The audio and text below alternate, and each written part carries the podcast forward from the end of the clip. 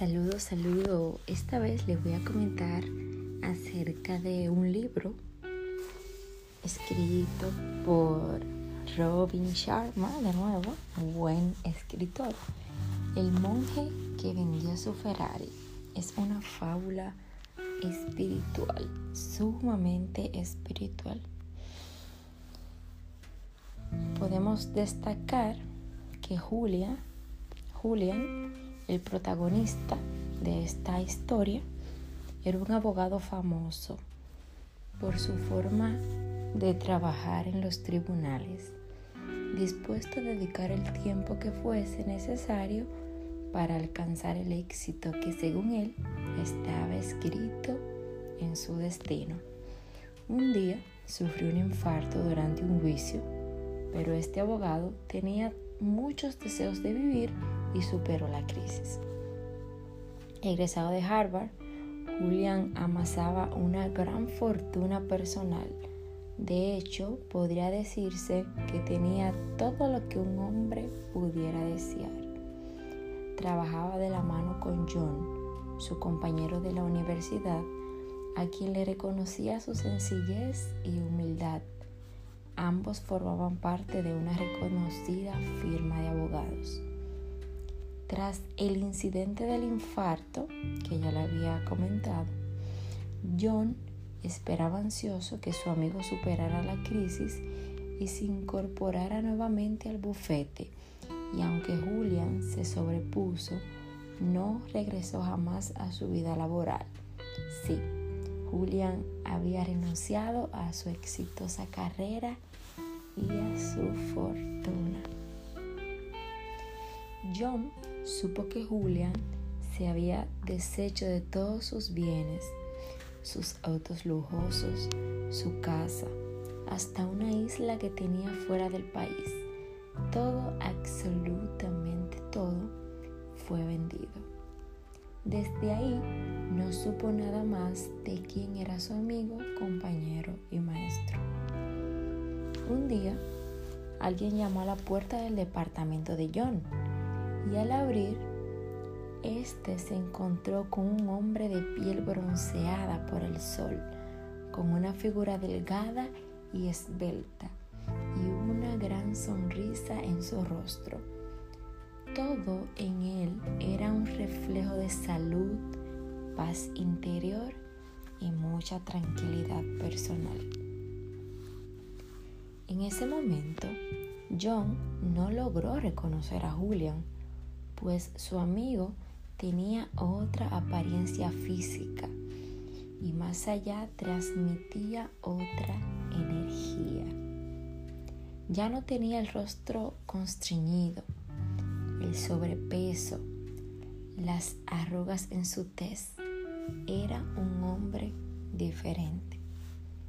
John hizo pasar a su amigo y de inmediato comenzaron a conversar sobre la experiencia vivida por Julian durante su viaje alrededor del mundo y su encuentro con los monjes, monjes de Sivana, que a su vez lo ayudaron a encontrarse a sí mismo.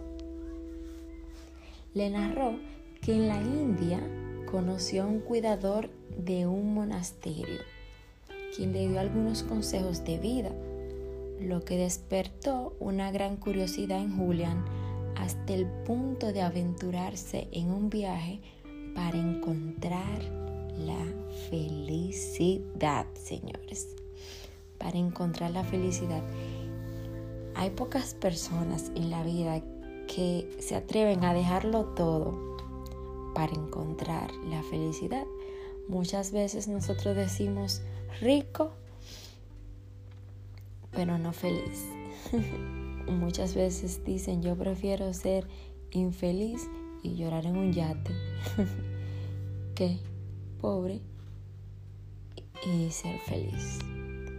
Yo sé que ustedes lo, han, han escuchado alguna vez.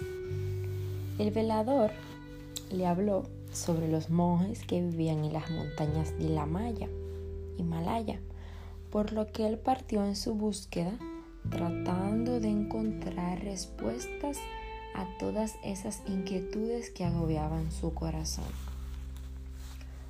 Julian relató que luego de tres días de escalada hacia las montañas, encontró un buen hombre que lo llevó hasta un refugio.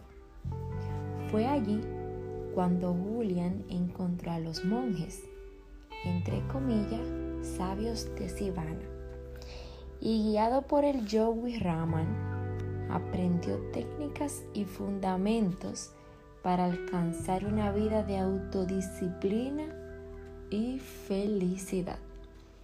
De esta forma y a través de historias sencillas, Julian le enseñó a John todo lo que aprendió del Yogi Raman durante su estadía en las montañas y cómo este aprendizaje le ayudó a alcanzar la plenitud en su vida. Y así como el Yogi se lo pidió antes de partir, Julian le pidió a John que enseñara todo lo aprendido a todas las personas que pudiera, porque todos los, los seres humanos merecen ser felices.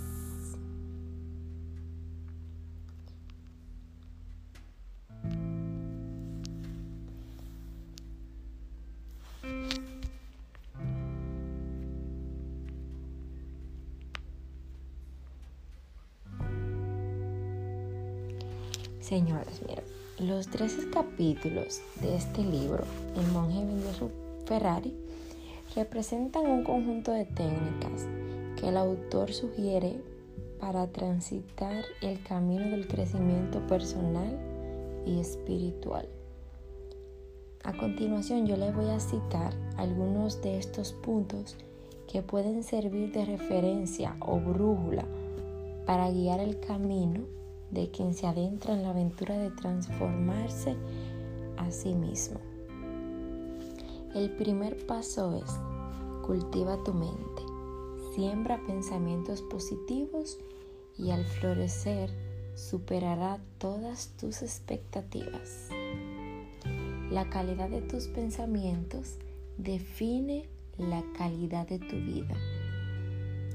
De los errores debemos sacar lecciones. Ver los reveses como oportunidades para el crecimiento personal y espiritual. El propósito de la vida es una vida con propósito. Descubrir y hacer realidad el sueño de nuestra vida brinda una satisfacción permanente definir los objetivos de forma clara y precisa y luego tener el valor de actuar en consistencia. Dominarnos a nosotros mismos es el ADN del dominio de la vida. El éxito comienza desde adentro. La iluminación se alcanza cultivando de forma constante el alma, el cuerpo y la mente. La disciplina es la conciencia de realizar pequeños actos de valentía constantemente.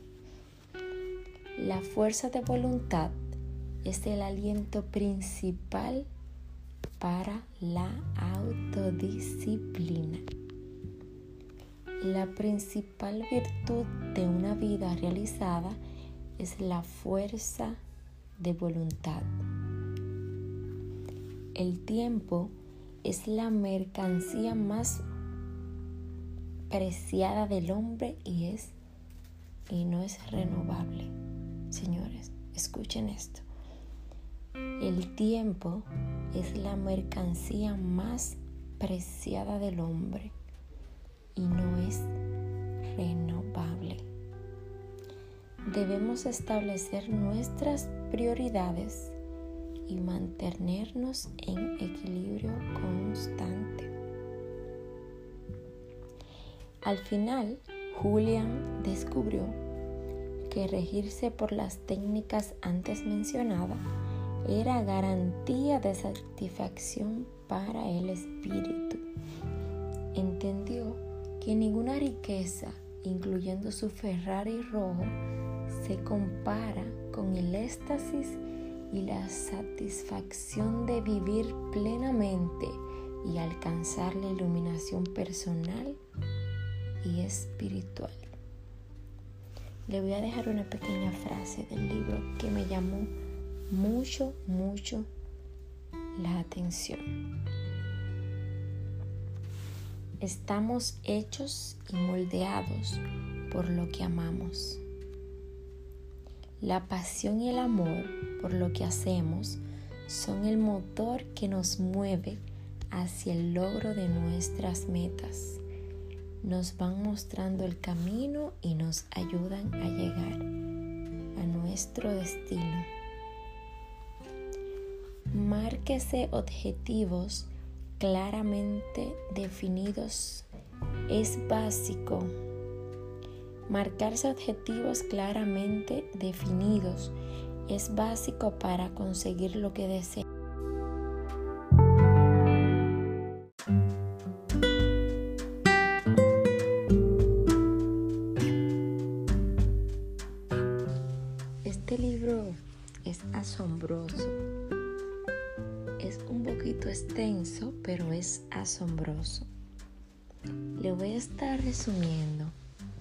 Lo que quiere decir cada capítulo, señores, para que vean lo grandioso que es y todo lo que enseña. Capítulo 1. El despertar. Con 53 años de edad, el abogado Julian aparentaba más de 70. Su estilo de vida agitado y estresante, le había robado calidad a sus años, al punto que su salud se vio afectada que llegó a sufrir un infarto. Este hecho cambió su vida de forma radical. En su escritorio podía observarse un pequeño cuadro enmarcado el cual encerraba la frase, estoy convencido de que en este día somos dueños de nuestro destino, que la tarea que nos ha impuesto no es superior a nuestras fuerzas, que sus acometidas no están por encima de lo que soy de soportar. Mientras tengamos fe en nuestra causa, y una indeclinable voluntad de vencer, la victoria estará a nuestro alcance. Julian estaba claro de que su vida dependía de las decisiones tomadas, que para sobrevivir en el mundo laboral donde se desenvolvía a veces tenía que ser implacable y duro, pero solo así ganaba cada caso. Pero lo que rezaba la frase no era lo que él practicaba. Capítulo 2. El visitante misterioso. Tras sufrir la infección de salud, Julian decidió abandonar el bufete y dejar de ejercer su profesión. Para él, fue una decisión y un cambio radical. Dejar todo lo conocido de la noche a la mañana mientras que sus compañeros se quedaron con la boca abierta. Capítulo 3. La milagrosa transformación de Julian. Luego de que Julian regresara de su viaje, tras el encuentro y la convivencia con los monjes, decidió regresar y visitar a su amigo y compañero de trabajo John, quien fue el primero depositario de todo el aprendizaje recibido por el protagonista y al que llevaba llamando de multiplicar. Al llegar a casa de John, este no logró reconocerlo, le manifestó su sorpresa y asombro por la nueva apariencia. Fresca y rejuvenecida, que le daban un aspecto tan vivo y energético. Le creó muchísima curiosidad saber cuál era la causa del cambio tan radical sufrido por Julian. Julian le explicó a su amigo que el ritmo de vida que llevaba anteriormente le pasó factura y lo llevó al borde de la muerte. Pero aprendió que el infarto era solo la consecuencia de un problema mayor que lo agobiaba sin él darse cuenta. El trabajo agotador y absorbente que realizaba causó estragos en su espíritu y más tarde en su salud. Fue allí cuando debió escoger entre su carrera y su vida.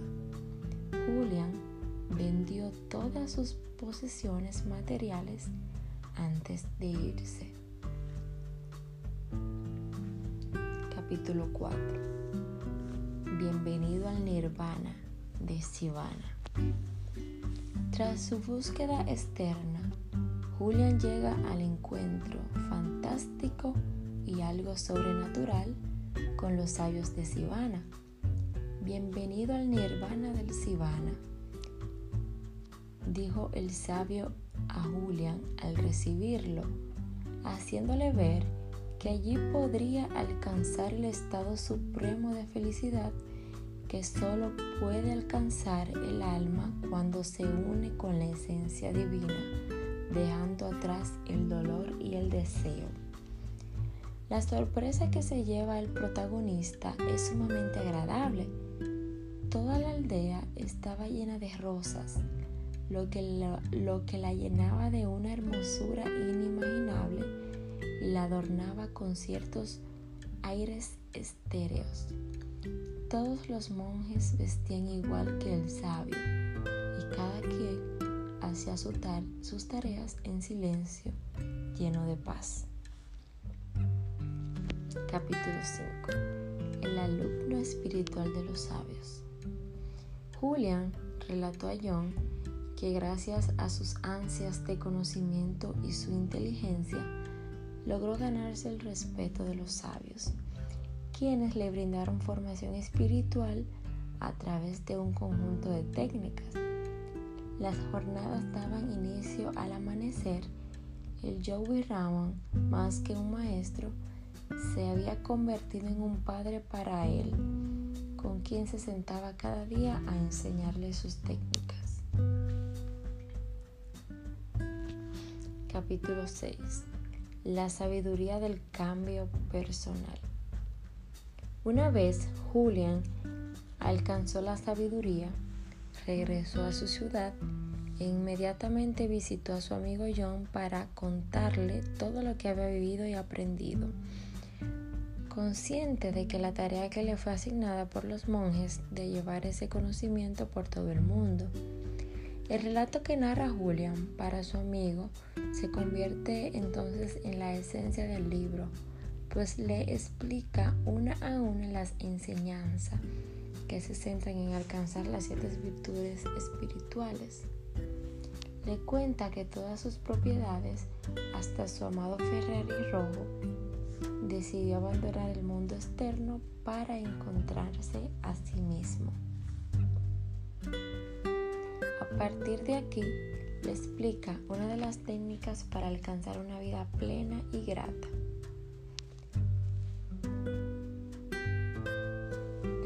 Capítulo 7. Un jardín extraordinario. Primera virtud.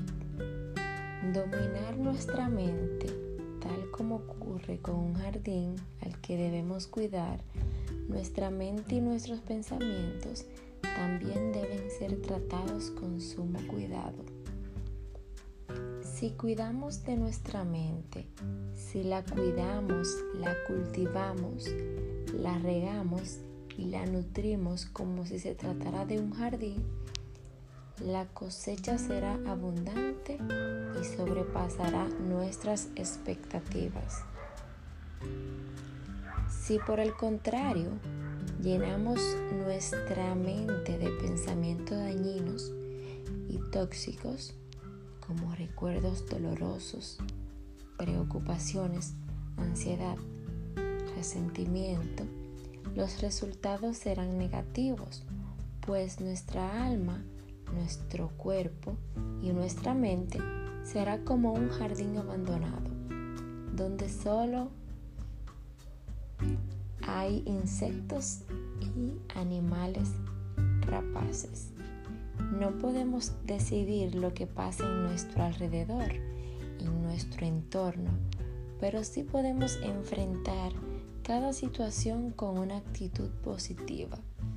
Nuestra calidad de vida está directamente relacionada con la calidad de nuestros pensamientos. Además, debemos tener muy en cuenta trabajar para alcanzar el equilibrio entre nuestra alma, cuerpo y mente. Así podemos lograr la iluminación. Capítulo 8. Segunda virtud. Perseguir nuestro propósito. Definir nuestro objetivo de forma clara, puntual y precisa debe ser una de nuestras primeras tareas al momento de visualizar nuestro futuro. El propósito de la vida es una vida con propósito. Nos invita a ser o a ver con claridad nuestro destino, a buscar dentro de nosotros qué es lo que queremos. Eso servirá como faro que nos guíe y nos oriente en los tiempos difíciles. Ahí radica nuestra misión. Para lograr algo primero debemos soñarlo y luego arriesgarnos hasta alcanzarlo. Tenemos que estar comprometidos con alcanzar nuestras metas. Nuestra mente funciona con imágenes, por eso debemos imaginar lo que queremos, hacia dónde queremos llegar. Visualizar es clave para el éxito porque las cosas se crean dos veces. Primero en la imaginación y luego en la realidad cuando las ejecutamos. Esto me hace recordar una frase que yo siempre encuentro en todos los lugares, en algunos libros, en internet y demás, que dice, si lo puedes imaginar, lo puedes lograr. Esta frase, desde que yo la leí, siempre ha estado en mi mente y me ha funcionado muchísimo. Cada vez que yo quiero algo, quiero lograr algo, primero lo imagino y digo, wow, sí, lo puedo imaginar. Si lo puedo imaginar, entonces lo puedo lograr. Capítulo 9. El viejo arte del autoliderazgo. Tercera virtud. Practicar el Kaizen. Practicar el Kaizen se traduce en una mejora constante desde adentro hacia afuera, así como ocurre con el luchador de sumo japonés. El llamado es a cultivar diariamente el alma, la mente y el cuerpo hasta lograr el equilibrio, pues si se falla en uno de estos tres, los demás se pueden ver afectados. La iluminación es la única vía para lograr el balance en, estos tres elementos. El sabio le enseña a Julian a reconocer y conocer sus miedos y debilidades hasta llegar a controlarlos y superarlos debe buscar la paz y la plenitud, cultivar su mente cada día tratando de aprender algo nuevo en cada despertar. También le enseña a superar el dolor que, según el sabio, debe sentirse primero para poder superarlo. De cada experiencia dolorosa siempre debe buscar la lección. Cada uno de nosotros es arquitecto de su propia vida por eso debemos atrevernos a soñar alto y en grande. No podemos limitarnos ni frenarnos por temor a sentir dolor o sufrir. Bueno, nos quedan tres capítulos que lo estaremos tratando en la próxima sesión. Pues ya saben, les un día de muchas vibras. Nos vemos pronto.